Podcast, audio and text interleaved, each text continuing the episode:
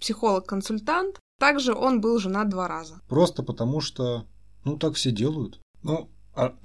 Не буду встречаться с мужчиной. Но это не значит, что я хочу встречаться с женщиной. То Знаете, курицы иногда бегают, бывает. С отрубленной головой. А, да, некоторое время. Почему ты решил жениться второй раз? Как бы отношения есть как есть. Все. Блин, записываем подкаст про брак и семью, а у нас сверху орут соседи матом друг на друга. Как-то неловко. Всем привет! С вами подкаст «Жена психолога», и сегодня мы записываем второй эпизод. Он посвящен теме отношений, брака и всяких разных штуковин, которые происходят в этих отношениях или браке. Со мной мой муж Влад. Всем привет еще раз. Да, кто забыл, Влад клинический психолог, психолог-консультант, и также он был женат два раза. Ну, точнее, один раз был женат и один раз женат сейчас. К моменту выпуска этого эпизода мы будем официально женаты месяца три, а в отношениях будем состоять четыре года. Нам есть чем поделиться, есть что обсудить и также сделать какие-то выводы. А, Начнем, наверное, с того, что Влад у нас более опытный в плане официальных отношений, которые зарегистрированы в ЗАГСе. Я хочу, чтобы Влад поделился сегодня с нами своей историей. Влад, привет. Расскажи что-нибудь нам. Привет, привет всем. Привет, Кристина. А, что рассказать? Да, у меня был первый брак, он был неудачный. Как я считаю, это был брак из разряда такого подросткового максимализма юношеского, когда мне надо было себе и всему миру вокруг доказать, что я могу, я вам всем покажу, вы еще увидите меня в всей красе. А сколько тебе лет было, когда ты женился? А мне только исполнилось 18. Вот буквально в марте исполнилось, а в июле я женился. Угу. И сколько ты был в браке? Четыре года почти. Четыре года. И что за это время у тебя изменилось? Почему ты сейчас говоришь, что это неудачный брак? Я не буду прям всю-всю-всю подноготную раскрывать. Нет, ну, естественно, мы, мы сейчас это обсуждаем, я считаю, только с твоей стороны. То, что ты говоришь, это было какое-то проявление юношеского максимализма. Мы, мы, в общем, обсуждаем сам поступок твой, что ты решил так рано вступить в брак, по какой-то причине, и по какой-то причине назвал свое решение сейчас неудачным. Мы не будем сейчас влезать в твое какое-то там личное пространство, твои взаимоотношения, это нам не интересно. Мне интересно, я думаю, как и слушателям, что толкает вообще на такие решения и почему они иногда оказываются неудачными. Повторюсь, меня толкнуло именно вот подростковый максимализм. Он в чем заключался? Я конфликтовал с родителями, была моя позиция и была позиция родителей во время вот конфликта наличия вот этих противоположных позиций, как я считал, у меня уже были отношения как бы с предыдущим партнером, и, соответственно, вот в тихом омуте черти водятся, говорят, и очень долгое время был тихим парнем, мальчиком, и ничего лучше не придумал, чем показать всему миру, а точнее весь мир это родителей до какого-то времени. Я не придумал ничего лучше, чем через такой, как мне казалось, героический, мужественный, достойный настоящего мужчины поступок сделать там предложение руки и сердца там, своему партнеру, тем самым показав, что я вырос, у меня есть свое мнение, у меня есть своя точка зрения, с ней нужно считаться, с ней вы должны считаться, извольте, то есть, я так понимаю, это был какой-то акт, попытка сепарации, в том числе, потому что, я так понимаю, ты жил с родителями, ты уехал учиться в университет, в другой город, возможно, еще это сыграло роль, что местами тебя пытались контролировать, местами тебя пытались навязать как надо, как правильно, но ты так не считал, или нет? Да, я тоже воспринимаю это больше как попытку именно яркой, ярой и явной деятельной сепарации. Не то, чтобы она вот как-то мягко и аккуратно прошла, да, а именно как раз и все, я отрубил топором голову курицы, и все она. То Знаете, курицы иногда бегают, бывает. С отрубленной головой. А, да, некоторое время. Ага. Ну, я думаю, сейчас мы не будем погружаться в именно отношения с родителями и в такие сложные термины, как сепарация. Я думаю, что мы это вынесем в отдельный эпизод, потому что тут тоже есть чего обсудить, и мне есть чем поделиться тоже в плане отношений с родителями, с родственниками и так далее. Окей, Первый момент, да, ты хотел стать взрослым. Ты еще писал, я помню, в своем инстаграме на эту тему. Ты писал, я помню свои аргументы в пользу такого решения, я не хочу гулять, я семейный человек, брак раз и навсегда. А потом ты пишешь, я был слишком юн, чтобы принять такой ответственный шаг, и да, я оперировал аргументами выше. Но значит ли это, что я действительно был на соответствующем уровне развития? Ведь аргументы больше похожи на моралистические рассуждения. В психологии есть такое понятие морализация. Вы убеждаете себя в моральной необходимости чего-то. Тоже очень интересный момент. На самом деле я с тобой твой предыдущий брак в таких деталях не обсуждала. Ну, то есть я знаю, что он был, и знаю, что ты был слишком юн. Но вот еще такой интересный момент, что ты рассуждал как взрослый, рассуждал как правильно, а потом сказал, что это морализация. Что это значит? Ну, одно дело рассуждать так, как правильно, или как это делают взрослые. А другое дело соответствовать этому уровню рассуждений, соответствовать этому уровню мышления вообще. Я объясню. Есть уровни как бы психологического развития. Мы не берем хронологическое по паспорту, возраст. Есть уровни психологического развития. Вот как раз и моралистические рассуждения, по ним можно судить о уровне нравственного развития. Ты не был морально развит тогда. Ну, ты еще тут пишешь, мои аргументы — это именно попытка убедить себя в правильности решения. По сути, получается, что ты не был настолько развит, и прикрывал свою какую-то неразвитость. Ты, возможно, это не осознавал, но ты прикрывал юность, вот эту неопытность какими-то взрослыми правильными рассуждениями. Да, это вот такое есть.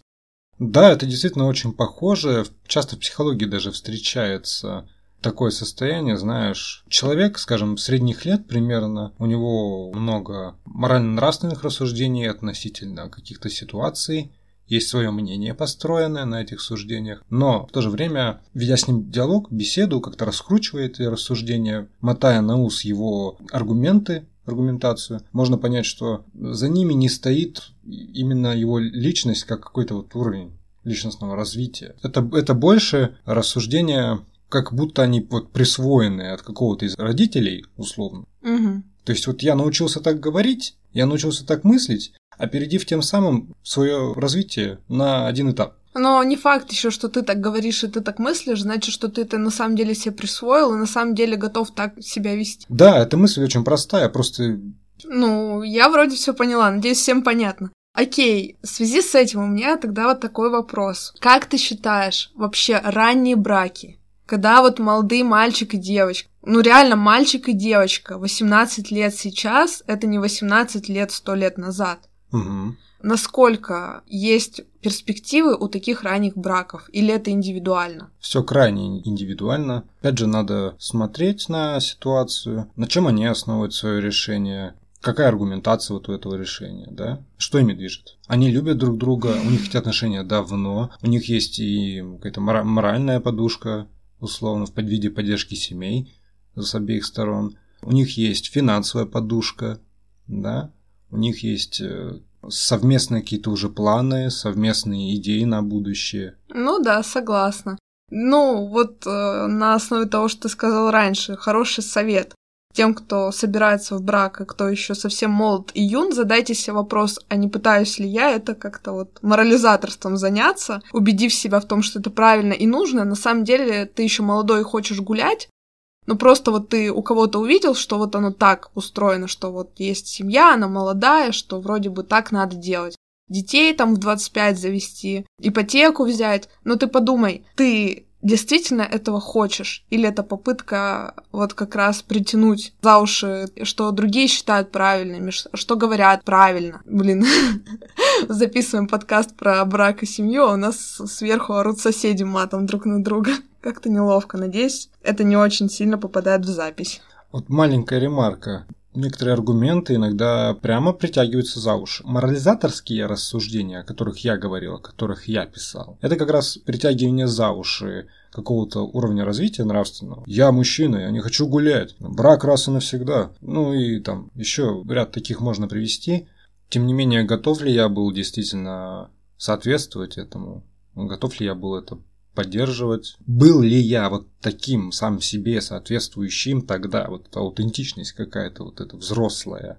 Я думаю, что нет. Я думаю, что ты вообще был тем еще раздолбаем на самом деле и в душе, и так далее. И это, возможно, конечно, и брак был актом раздолбайства какого-то, в конце концов. Бунтарство. Ну, фиг его знает. Главное, что ты сделал выводы. Вот классная идея, кстати, бунтарство. Взбунтовался. Наверное, да. Вот сепарация – акт бунтарства. Я разорвал отношения с родителями таким образом. Вот, пожалуйста ты еще пишешь. Ну, это вот как раз э, пройдемся по твоему посту, наверное, тогда очень интересные мысли, мне они нравятся. Ты пишешь брак не раз и навсегда, Просто факт, что влюбленность возникает и пропадает. А любовь, на мой взгляд, это труд, осознанный выбор в пользу партнера. Вот в свои 18 лет ты готов был трудиться реально над отношениями? Ты это как-то анализировал, думал об этих отношениях? Или это больше все было по течению как-то? Потому что я помню себя 18 лет и 18 лет свои отношения. Я тогда вообще просто человек, ветер в голове, абсолютно пофиг, что думает другой человек, что он чувствует. Вообще не вдаешься в эти подробности подробности, там поцеловался, походил, там пообнимался, вроде бы это отношения, а глубже не заглядывал. Вот у тебя так же было, или ты как-то более серьезно, более вдумчиво относился к своим отношениям? На первых порах, может быть, это какое-то состояние эйфо... эйфории, наверное, да, я действительно задумался о том, что теперь у меня статус, как бы на меня смотрят люди. Опять же, морализация. Да? Я себе объясняю это через то, что вот с внешней стороны мне нужно поддерживать социальную роль. Я муж, у меня есть жена, у меня есть, значит, какая-то семья, я должен соответствовать. Должен, кстати, долженствование. Хорошая мысль. Тем не менее, это было, наверное, ну, полгода, может, год ну, боролся, делал что-то в эту сторону. А потом по накат. А потом я помню, когда, да, потихоньку начала рушиться параллельно, там несколько сфер жизненных начали рушиться, ситуация, что как бы отношения есть как есть. Все. Что я могу еще делать? Как бы, что я могу еще дать в эти отношения? Я не знаю даже к чему идти. Какой-то конечной цели нету. То есть отношения были как сама цель. Ну вот, да. Кстати, у меня тоже так раньше было. То есть, когда я была юна, ну, там 16, 18, возможно, даже 20, у меня отношения выступали именно как самоцель. Тоже важная вещь, которую нужно подметить. И я встречала других людей, у которых реально отношения были как самоцель. То есть я притягивала подобных к себе людей. Но я была более независима чаще, просто в силу характера, потому что мне нельзя указывать, потому что мне нельзя говорить, э, что мне делать, меня нельзя ограничивать в свободе, то есть мне нельзя запрещать гулять с подругами, мне нельзя запрещать ходить тусить, мне нельзя ничего вообще запрещать, потому что как только начинается запрет, запрет, у меня начинается сопротивление, у меня начинается агрессия, да как так ты обалдел, кто ты мне такой, и пошел ты, ну как в том самом, где мужик из окна высунулся, кто вы такие, я вас не звал. Ну, в общем, так все и было. И я притягивала подобных людей, которые тоже пытались строить отношения ради отношений. И я знаю до сих пор вот некоторых моих бывших, кто до сих пор ищет себе отношения ради отношений. И на них очень больно, на этих людей смотреть. То есть они так отчаянно знакомятся с кем-то, так отчаянно с кем-то пытаются зафлиртовать, замутить, что мне аж становится грустно, и хочется ему написать, ну, блин, спроси ты себя, зачем тебе это надо, что ты пытаешься этими отношениями заткнуть, какую дыру в своей душе ты хочешь заткнуть. Реально жалко таких людей, потому что, во-первых, когда ты строишь отношения ради отношений, я-то их строила не потому, что у меня была какая-то дыра внутри, а просто потому, что все так делали. У моих подружек есть парни, окей, у меня будет парень. Зачем он мне нужен, я не знаю. Ну пусть будет. Потом просто мне это быстро надоедало, и все, собственно. А этим людям реально как будто бы требовалось что-то мною закрыть. Что ты думаешь насчет этого? Это часто встречается вообще, бывает такое, когда человек вступает в отношения, в брак, потому что он, у него есть потребность э, какие-то другие свои сферы, может, прикрыть этим браком. Мне почему-то приходит на ум, знаешь, такая мысль, что вообще очень много людей с вот этой вот тиранией долженствования, там, грубо говоря, свод правил у невротиков есть, которые человек должен придерживаться. Вот я должен то, то, то и еще там с десяток. Чего-то должен. И такое бывает реально во взрослом возрасте. Человек придет с каким-нибудь легким эпизодом депрессии, начиная с ним раскручивать ситуацию, а почему так? Вдаваясь в какой-то вот ананас его жизни, Выяснится, что, допустим, брак его не радует совершенно, он был сделан, ну, создан, просто потому что, ну, так все делают. Вот такой вот уровень аргументации. нравственный. Так все делают, ну так, наверное, должно было и поступить и мне. Без какого-то должного осмысления, зачем, почему, а я по любви это делаю. Я хочу быть с этим человеком. Я от него хочу детей. Какое будущее я с этим человеком вижу. Буду ли я с этим человеком дальше что-то строить? Что я буду с ним строить? То есть, То есть видишь, сколько вопросов можно задать, и это все на рефлексию, на, то есть на понимание того, как мои отношения будут наполняться, как я их буду наполнять, и как партнер мне в этом поможет. Да, но это вот моя была позиция, то есть когда все что-то делают, и мне надо. Но есть еще и другая позиция, которую я тебе говорю, которую я заметила. Это то, что человек, он понимает, он не потому, что все это делают, он понимает, что ему нужны отношения, но они ему нужны не для того, чтобы их строить, над ними работать, а потому что у него что-то болит, потому что ему страшно, ему больно, ему одиноко, и он не знает, как с этим справиться, и он влезает в отношения, цепляется в них зубами. Очень часто такие люди, э, ну, на моем опыте, как у меня это было, они проявляют признаки абьюза, бывают э, нарциссичны достаточно. То есть вроде бы он э, такой Сначала комплименты, любовь, э, супер признание, романтика, потом отдаляется, потом снова приближается. Ты пытаешься уйти, тебе это не нравится. Он начинает на коленях ползать, тебя умолять, и ты видишь, как он прямо вцепился в тебя зубами, и вроде бы у вас не любовь и ничего, не пойми, что вообще происходит. А он вцепился, как, не знаю, акула какая-то, и грызет, и грызет, и вот надо ему это сохранить. Почему? Зачем? Возможно, реально на каком-то этапе взаимоотношения с э, родителями, но, наверное, это больше адресовано матери, скорее всего. Но мы все равно рассматриваем семью как, как что-то целое. На каком-то этапе отношения с ними не так прошла сепарация. И человек, допустим, был брошен. Брошен в том смысле, что ему не было уделено внимания в детстве он этого недополучил. Какой-то поддержки, заботы, выручки, такого душевного тепла. И человек просто затыкает вот эту пустоту тем, что мне нужен другой человек, потому что если он будет отдавать мне свое время, любовь и тепло, так будет уже меньше тревоги для меня. Угу. Так мне будет уже проще жить, я что-то получу. Давай подытожим. Тогда был первый пункт у нас насчет задумайтесь не притягиваете ли вы за, за уши необходимость отношений, то второй у нас пункт будет обратите внимание на то, не делаете ли вы как все остальные, то есть mm-hmm. это, опять же, mm-hmm. близко с первым пунктом созвучно, но немножко по-другому. И подумайте, не, не пытаетесь ли вы заглушить какую-то свою внутреннюю боль, убежать от своих проблем внутренних, вступая в отношения или в брак. И партнер ваш тоже очень важно понять, он это делает, потому что он осознанно хочет над этим работать, потому что ему это нравится, ему это нужно, или потому что у него есть какие-то проблемы, или потому что он считает, что раз так все делают, ему тоже надо. Потому что мне кажется, ну у меня было реально очень много таких эпизодов, когда я вступала в отношения с человеком, не задаваясь mm-hmm. этими вопросами, и это просто полный крах, и это очень больно и страшно, особенно если человек склонен к агрессии, к манипулированию и так далее. То есть здесь нужно быть осторожным, нужно, мне кажется, на берегу обсудить, mm-hmm. а надо ли это вам обоим mm-hmm. и так далее. Это, мне кажется, прям супер важно. Какие еще ты выводы сделал из своего брака? Давай еще немножко поговорим и перейдем к чему-нибудь другому. Какие выводы я сделал из своего брака? Ну, давай начну с конца. Один из самых главных выводов – не стоит бояться ошибки.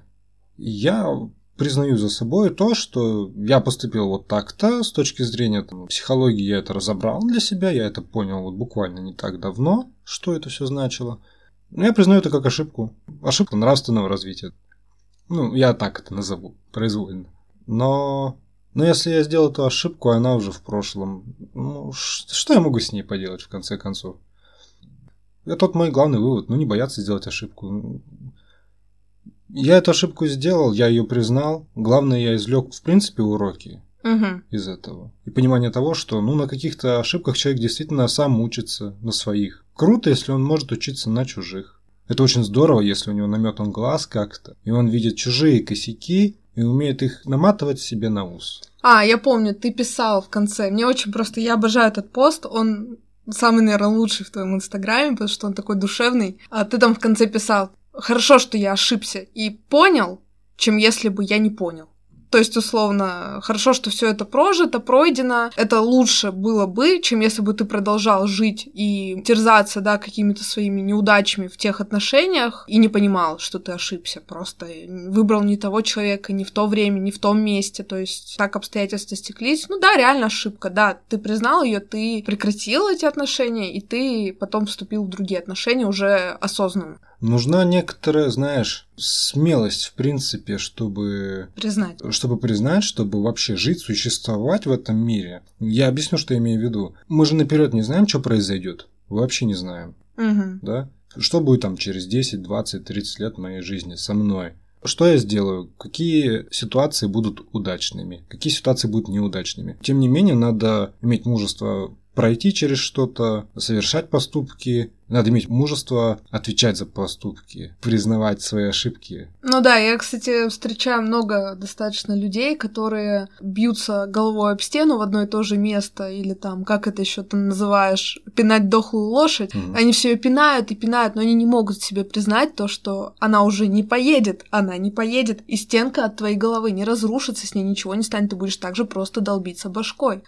И максимум, что из этого получится, ты нанесешь себе еще большую травму. Угу. Но, да, к сожалению, не все готовы признавать, но, ребят, если вы готовы признать, если вы что-то признали, если вы ошиблись, я считаю, вы очень крутые, потому что ошибаться классно на самом деле. Это огромная кладезь знаний себе в будущее, подарок такой классный. То есть то, что мы сейчас, я считаю, ошибаемся, что-то делаем не так, ты ошибся, признал, вынес урок, ты молодец. Я сама раньше панически боялась ошибок, боялась ошибиться на работе, боялась, что меня там засмеют. Это еще мой синдром самозванца, о нем мы тоже отдельно поговорим. Кто-то там мне на ухо шептал, плохо, плохо, все плохо, все плохо, а они, там, они все узнают, что ты плохая, если ты ошиблась. Нет, реально, ошибаться норм, ошибаться круто, особенно если ты это осознаешь и признаешь. Страшнее не признать. Окей, скажи мне, пожалуйста, вот после всей этой эмоциональной мясорубки, почему ты решил жениться второй раз?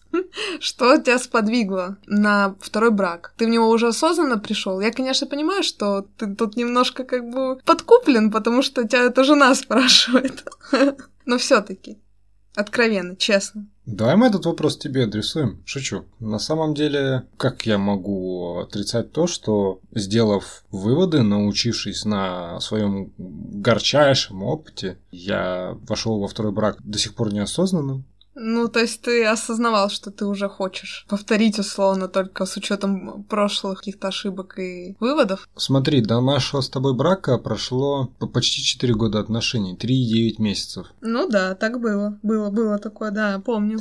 Это первое. Конечно, это, не, скажем так, не столь важно хронологически, потому что люди и после 20-30 лет брака разводятся. Это мало на что влияет. Угу. Но хронология важна, когда в рамках нее раскрываются люди и демонстрируют себя с той или иной стороны. А что и было в твоем случае. Почему я и с тобой? Почему я и выбрал тебя? Вы бы видели, как он смотрит. С ума Я видел вот ту поддержку, я видел вот это деятельное участие тебя в моей жизни, в моих, даже в моих загонах, в том же синдроме самозванца, мы про него отдельный подкаст запишем. Я видел твою заботу и любовь, и в то же время я сам умел это давать. Я сам умел, уже умел слышать, слушать партнера, включаться в какую-то его жизнь, ведь у него тоже есть личная жизнь, даже если он со мной в отношениях, даже если он со мной в браке. Я старался включаться, я умел включаться и тоже как-то помогать, что-то делать. И вот сама идея подкаста – это тоже такой плод нашей вот какой-то взаимной деятельности, любовь называется. То есть это труд, реальное движение вперед. Окей, немножко хочу рассказать предысторию. То есть э, мы знаем, каким ты вышел из предыдущих отношений. Мы знаем, какие ты уже выводы к тому моменту сделал или сделал уже, может быть, со мной в отношениях. Скажу немножко про себя. Когда мы с тобой встретились, я думала, что я больше никогда в жизни не буду встречаться с мужчиной. Но это не значит, что я хочу встречаться с женщинами. Я, в принципе, не хотела никаких отношений. Настолько меня больно поранило то, что было до тебя, до встречи с тобой, что я прям такая, нет, нет, нет, мне это все нафиг не надо, я буду строить карьеру, я буду путешествовать, замуж я не пойду, и парня мне не надо. То есть я самодостаточная, у меня все замечательно, я вот решила так. И когда я встретила тебя, я даже бы подумать не могла, что мы в итоге поженимся, потому что настолько у меня тогда был взгляд на вещи такой, что вот я одна, и мне так хорошо что я даже не думала впустить в кого-то в свою жизнь. Но как-то таким случайным образом совпало, что у меня появилась к тебе очень большая симпатия, просто как к человеку сначала. Мне казалось, что ты тот человек, который реально искренний. Он несет в себе свет. Он думает о других людях, ему не безразлично. Он не эгоистичен, он интересен. И как-то так получилось, что я решилась все-таки попробовать вступить в отношения, но подойти к отношениям вообще с кардинально другой стороны. Посмотреть на них как на инвестицию в свое будущее. Понять, что совместного с партнером мы сможем добиться куда мы вместе пойдем, как мне это поможет, как это поможет моему партнеру, как я буду ему помогать, как он будет помогать мне в этом пути жизненном, на этом пути жизненном. И я считаю, что этот эксперимент я могу назвать удачным. Понятно, что никто не говорит про будущее, мы здесь и сейчас. Но на этой точке я могу сказать, что да, эксперимент удался. Я посмотрела на это как на работу. Да, это может звучать немножко стрёмно и не романтично, без бабочек в животе, но я к этому отнеслась вот так. И я считаю, что это было правильно. До этого у меня отношения были либо самоцелью, либо это был просто какой-то трэш и садомия, и угар. Ну, и вообще я в целом сейчас понимаю, что я была не сильно самодостаточна. Часто я впадала в зависимость от партнера. Можно ремарк? Да, конечно, ради бога. Я жду, когда ты мне что-нибудь скажешь. У меня в последнее время все чаще и чаще зреет мысль о том, что отношения... Такая простая истина, в общем-то, она даже без меня существует. Отношения — это, в принципе, труд, это, в принципе, деятельность. Тем более, если мы говорим про любовные отношения. Это труд, где нужно показывать свое участие, где нужно идти вперед вместе со своим партнером, но вот не стоять на месте. Потому что, как показывает практика, стагнация убивает. Другое дело, если вы двигаетесь к чему-то, к какой-то цели, вместе чего-то добиваетесь. Разделенный жизненный опыт каких-то достижений, ну, провалов, побед, вообще всего вот этого. Это вот такая заставляющая любовных отношений. Я считаю, кстати, что в удачном браке, в удачных отношениях оба партнера должны быть ориентированы на какую-то общую цель и развиваться плюс-минус в одном направлении. Ну или хотя бы просто развиваться, не так, что один стагнирует, а другой тащит на себе все и тянет это вверх. Он просто до какой-то поры до времени это дотянет, потом ему это надоест. То есть здесь нужно понимать, что ты стремишься с партнером к одному и тому же, и ты готов работать, прям ре- реально работать, потому что все наши отношения это реально такое. Бывало даже режим выживания какой-то. Работа там за 10 тысяч за 8 тысяч в Мегафоне, я помню, первая твоя работа была.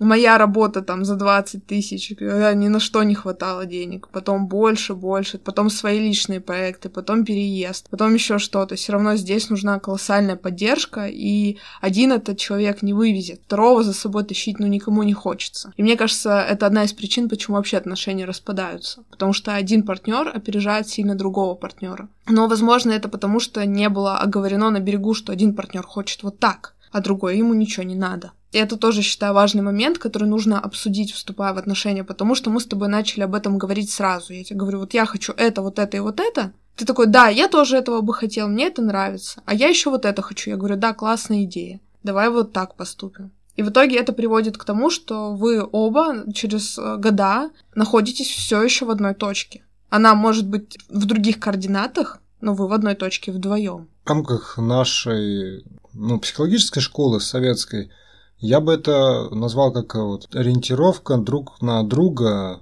вот ориентированность в друг в друге. Это действительно то, как ты говоришь, договориться на берегу. Какие представления, желания моего партнера через год, 5-15 лет отношений? Какие у меня? В чем сходство, в чем различие? Различия будут, это в порядке вещей, вы же разные люди. Тем не менее, различия надо проговаривать, а вдруг они радикальные различия? Что тогда? Да, я вообще считаю, что важно проговаривать все, В частности, это касается ожиданий. Ну, то есть, если это все каким-то общим словом назвать, это ожидания. Твои ожидания партнера. Сейчас вот меня на эту мысль натолкнуло один ролик из ТикТока и из Инстаграма, там он часто появляется, девушки стали записывать такое вирусное что-то. Сидит девушка с коробкой нового там Самсунга и расстраивается, что муж ей купил Samsung новый, а не новый iPhone. И мне просто... Ну, я понимаю, что это все шутку, но мне хочется сказать, блин, а ты вообще ему говорил, что ты хочешь?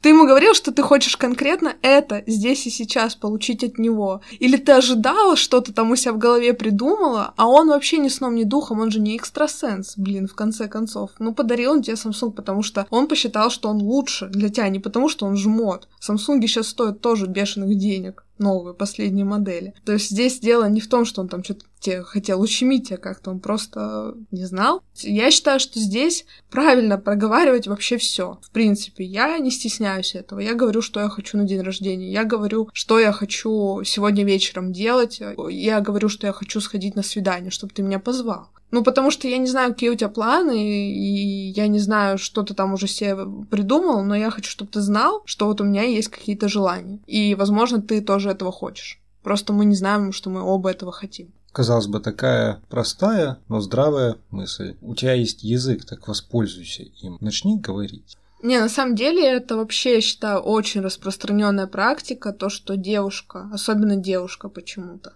она сидит и часто себе что-то накручивает, что-то придумывает, что-то ожидает. Почему-то не стремится поговорить об этом прямо. Она считает, что каких-то намеков полупрозрачных вполне достаточно, чтобы ее поняли. Но на своем опыте, да и в принципе, я убедилась, что это не так, да и в принципе жить гораздо проще, когда ты говоришь языком прямо. Многие меня считают прямолинейной и грубой, но, блин, ребят, я просто не хочу, чтобы у вас были какие-то ожидания, я хочу высказывать свои ожидания от всего, что окружает меня. И так жить гораздо проще.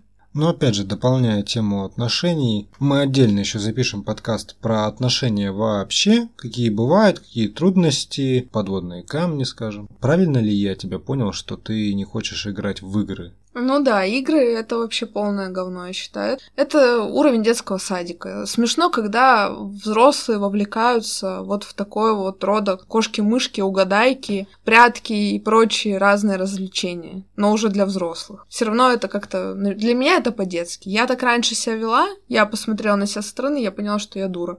Все. Ну, то есть ты тоже сделала выводы? Ну, я сделала выводы, да, что если ты не говоришь, потом обижаешься, потом устраиваешь кому-то истерику, что ты не получил того, что хотел, это со стороны выглядит странно. Никого не хочу обидеть, здесь каждый для себя сам решает, но я сочла себя идиоткой что я так делала. Мне очень стыдно, что я так делала, потому что я потратила впустую время других людей, свое время и измотала нервы пару десяткам человек за счет того, что не высказывала свои ожидания и какие-то свое мнение и относительно ситуации.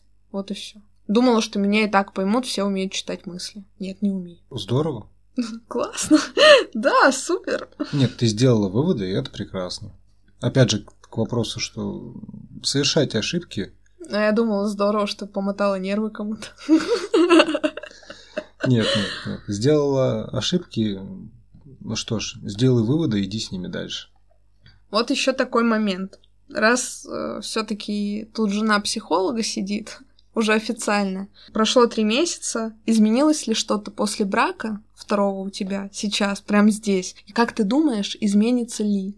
Я думаю, что изменится. Почему? Потому что подкаст, опять же, блог, опять же, труд, разделенный опыт совместный, переезд, Конечно, оно все важно здесь и сейчас, но имеет перспективу на будущее. Но мы же можем это и не в браке делать. Я имею в виду, что именно сам брак, бракосочетание, регистрация брака.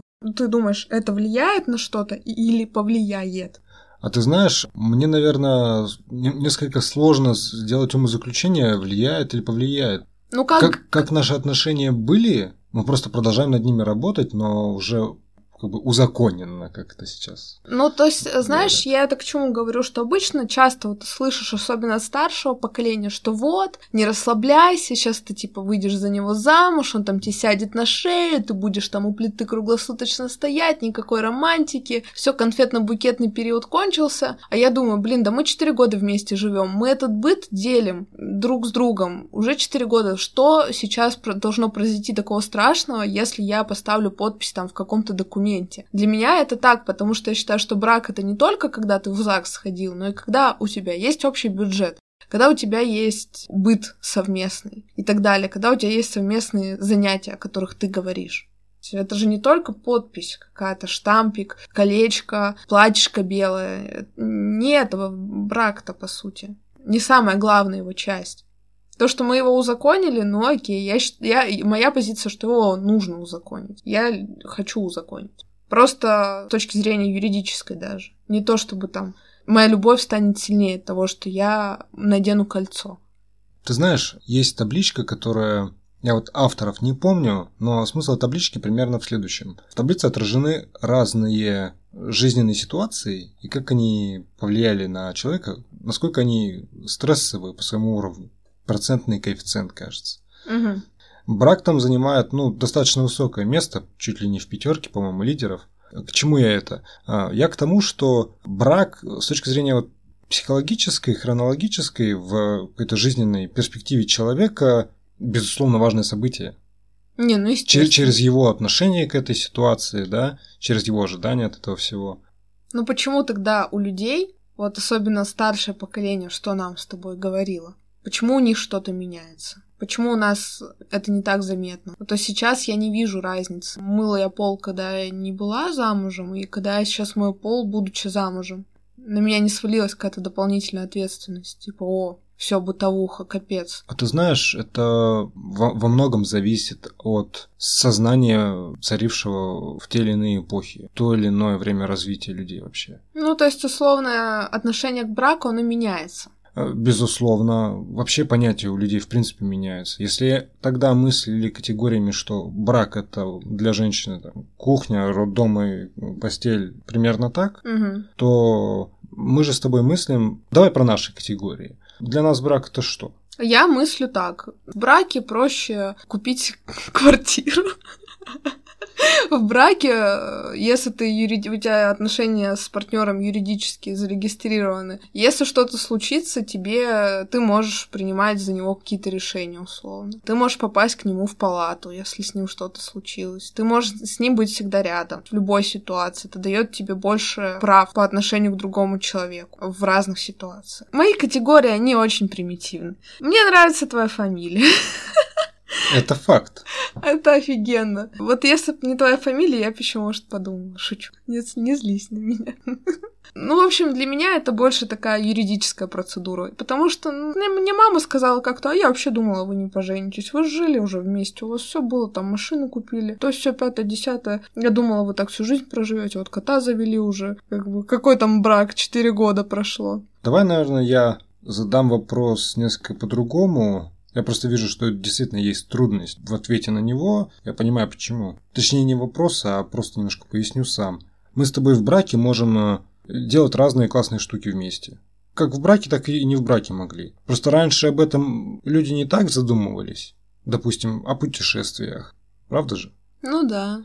Каких-то совместных походах, чем-то еще подобном. Ну да, еще, кстати, такой момент, что получается, если так подумать, раньше брак, он был выгоден для мужчины больше, чем для женщины. Потому что женщина становилась условно такой хранительницей очага, а это вторая работа, на мой взгляд, когда ты круглосуточно там обслуживаешь мужа, одна, то есть он тебе не помогает, ты там ему готовишь борщи, рожаешь детей, а он там ходит, э, работает, ну, может, еще что-то делает.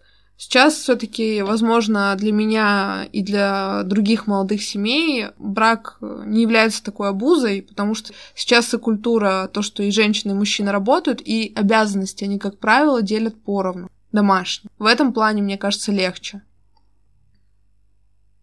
У меня была идея сказать о том, что брак вообще ведь создается с одной стороны, и просто так, единство и борьба противоположностей. С одной стороны, я создаю с тобой семью гражданскую, Просто потому что, ну, я испытываю к тебе сильнейшие чувства, я тебя люблю, и я хочу быть рядом постоянно. Вот, я хочу какого-то будущего с тобой. А с другой стороны, ну, я создаю с тобой семью, чтобы сделать с тобой наш уникальный мир, прийти к нему, сделать какой-то уникальный наш быт классный. Как ну, нам хочется. Я считала и до того, как мы проштамповались, нас семьей.